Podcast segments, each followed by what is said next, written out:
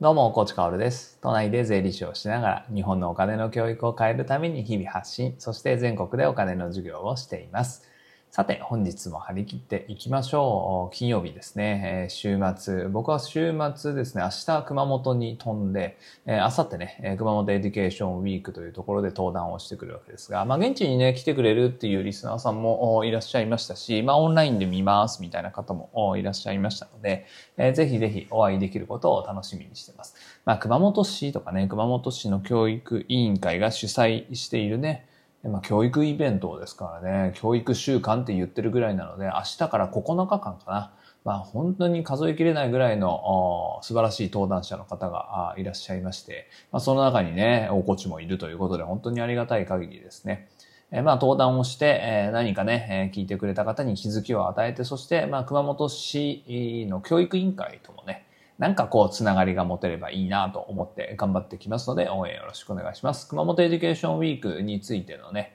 えーまあ URL かな。公式 URL はこの放送の概要欄に貼っておきますので、確認をしてください。さて、本題に行きましょう。まあ、今日と明日にわたってですね、2024年大予想ということで、まあ、こんな感じになってくんじゃないの？と。まあ、こうなった場合には、あんまり良くないよね、とか、こういう選択がどこかでされた場合には、いい感じになるんじゃないですか、みたいな。まあ、前提を置きながらね、えー僕なりにちょっと話しておきたいなと。まあ、年初に話さないと意味ないからね、えーちょっと話しておきたいなということで、この Voicy でお話ししようと思います。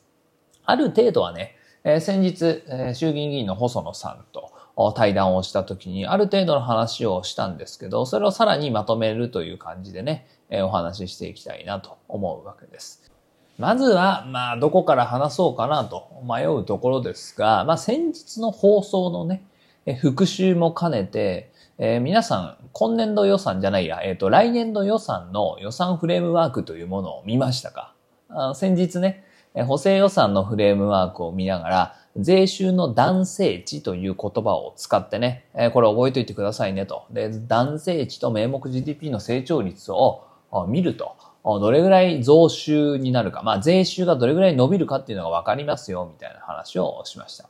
だからね、来年度の予算案でも、まあ、前年度の税収から、まあ、これぐらい増収になるでしょう、みたいなのが、まあ、収支の、こう、スタートになるわけですよね。まあ、歳入と歳出なんて国家の出入り、あお金の出入りは言うわけですけど、歳入のスタートは税収になるわけですよ。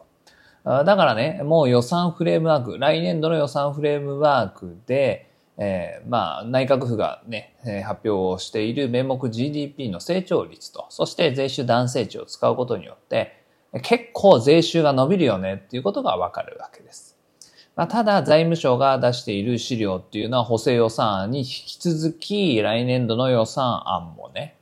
全然ダメなわけですよ。本当に、本当にダメだよ。だって、税収っていうのは前年度70兆円ぐらいなわけですよね。で、名目 GDP の成長率っていうのはまあ3%ぐらいなわけですから、で、税収男性値っていうのは、まあ、最低でも1.1。まあ、財務省はものすごく手堅いので、基本的には1.1で計算することが多い。えーでも2とかね、3で計算することもあるわけです。そうすると 3%×1.1 だと3.3%。3で計算するんだったら9%税収が伸びるんですよね。えーそうすると70兆円の3%でも、まあ2兆円ぐらい。えー70兆円の9%だと6兆円ぐらいか。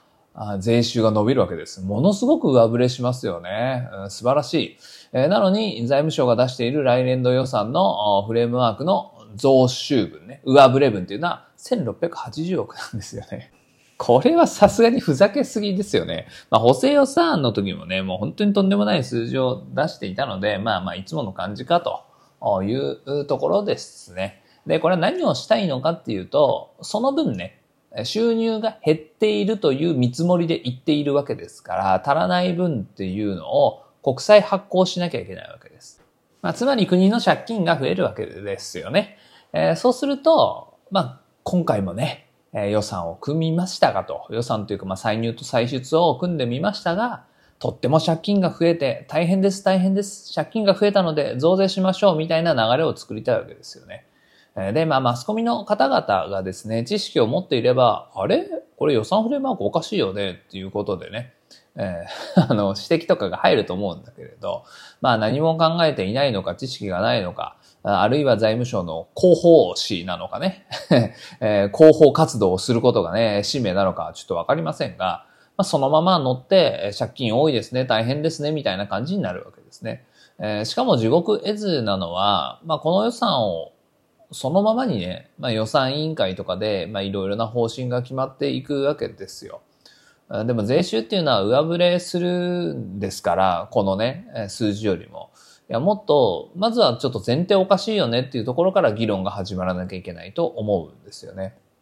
で、2024年予測でなんでこんな話してるかっていうと、これですね。この座組というか、この構造が打破されない限りは、真の議論っていうのは中枢ではできないよねって思うんです。財務省が、幅を利かせている。幅を利かせるぐらいならいいと思うんだよね。だって予算と徴税権を握っているわけだから、それは強いよねと。それはわかるんですよ。ただ、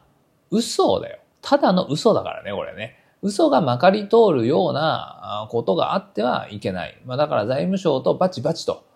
しっかりとこう議論をして戦える人たちっていうのが出てきていただけると、とても助かるなと、日本は助かるなと思うわけです。だからまあ財務省がどうなっていくかっていうのはとっても注目しなきゃいけないポイント。なぜなら今年はね、秋に自民党の総裁選があるわけで、まあ自民党が与党である限りそこで総裁が変わるとね、内閣総理大臣が変わるわけで、えそうすると、その総理がどれだけこう、財務省の言いなりになるのか、財務省と戦っていくのか、まあ、あるいはこう、共存してね、まあ、お互いのメリット、デメリットをこう、うまく話し合いながら、いい感じに持っていくのか。まあ、それはもうトップ次第だと思うんですよね。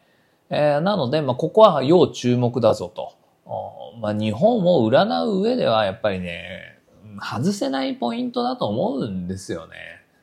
うん、だって、まあ、シンプルに考えてね、まあ、どれだけ、こう、理由をつけても、現状はね、増税は不要ですよ。うん。そのもう本当に増税しなきゃいけないなら、すべきだと思うんだけれど、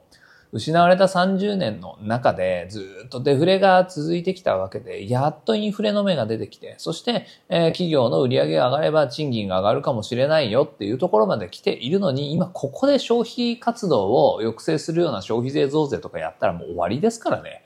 本当に日本はまた30年失うとかね、まあ、全然あり得るわけで、それをやらせちゃいけませんよね。正当な理由があったらまだね、しょうがないっていう感じで議論になると思うんですけど、嘘の資料を前提としてなんか予算をね、発表していってさ、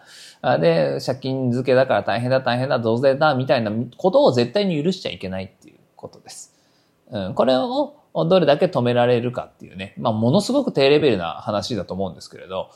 国家としてね。えー、なので、まあ、この低レベルなところをどれだけ食い止められるかっていうのは非常に注目しているところですね。なので話してて悲しくはなるんですけど、まあ、日本のおける現状っていうのはそういうところだと僕は認識しているというお話です。まあ、明日はね、えー、プラス、その、まあ、人事ですよね。まあ、総裁がどういう形になるとどうなるかみたいな。で、まあ、こうなると経済は良くなるでしょう。こうなるともっと経済は悪くなるでしょう。みたいな話もしたいと思いますし、まあ、あとは、結構ね、僕は、2024年は中国は結構大変だなと。個人的には思っているので、で、まあ皆さんが予想する台湾有事みたいなところではなくてね、まあ、それも当然 大変なんだけれど、まあ、経済的に、まあ、世界のキープレイヤーになる気がするので、まあ、そのあたりの話とかも含めてね、まあ、2024年度、どうだろうかと。まあ、希望的観測とかではなくてね、なるべくロジカルにお話ししたいなと思っていますので、気になる方はね、明日の放送も聞いていただけたら嬉しいです。さて、最後にお知らせです。来週の水曜日ですね、1月の24日水曜日、一応予定では21時からですね、え、プレミアムリスナー限定質問大会をしようかなと思っています。毎月セミナーをね、9月からやってきたんですが、まあ今月はもうとにかく何でも OK と。失礼な話、失礼な質問なんてありませんからね。あの、何でも OK の質問大会をやろうと思っています。ライブ中に質問をね、いただければ、まあ僕以外の方には名前とかバレませんから、完全匿名でね、質問とかもできますので、えー、ぜひぜひ活用していただけたらなと思います。その場でね、ガンガン答えていこうと思っています。通常の放送だとね、えー、コメント、名前とか見えちゃって、ちょっと恥ずかしいわ、なんていう方もね、えー、いらっしゃると思うんですよね。えー、まあ、なのでライブに潜入していただいて、えー、誰にもバレない形でね、えー、おこちに質問したいことがあるぞと。別にお金のこと関係なくね、もう何でもいいですから、失礼だなとか思いませんから、あ質問したい方、まあ、何でも OK ですので、お越しいただけたら嬉しいです。1月の24日の夜ですので、お待ちしています。それでは本日も張り切っていきましょう。素敵な一日をお過ごしください。最後まで聞いてくれたあなたに、さちやね。じゃあね。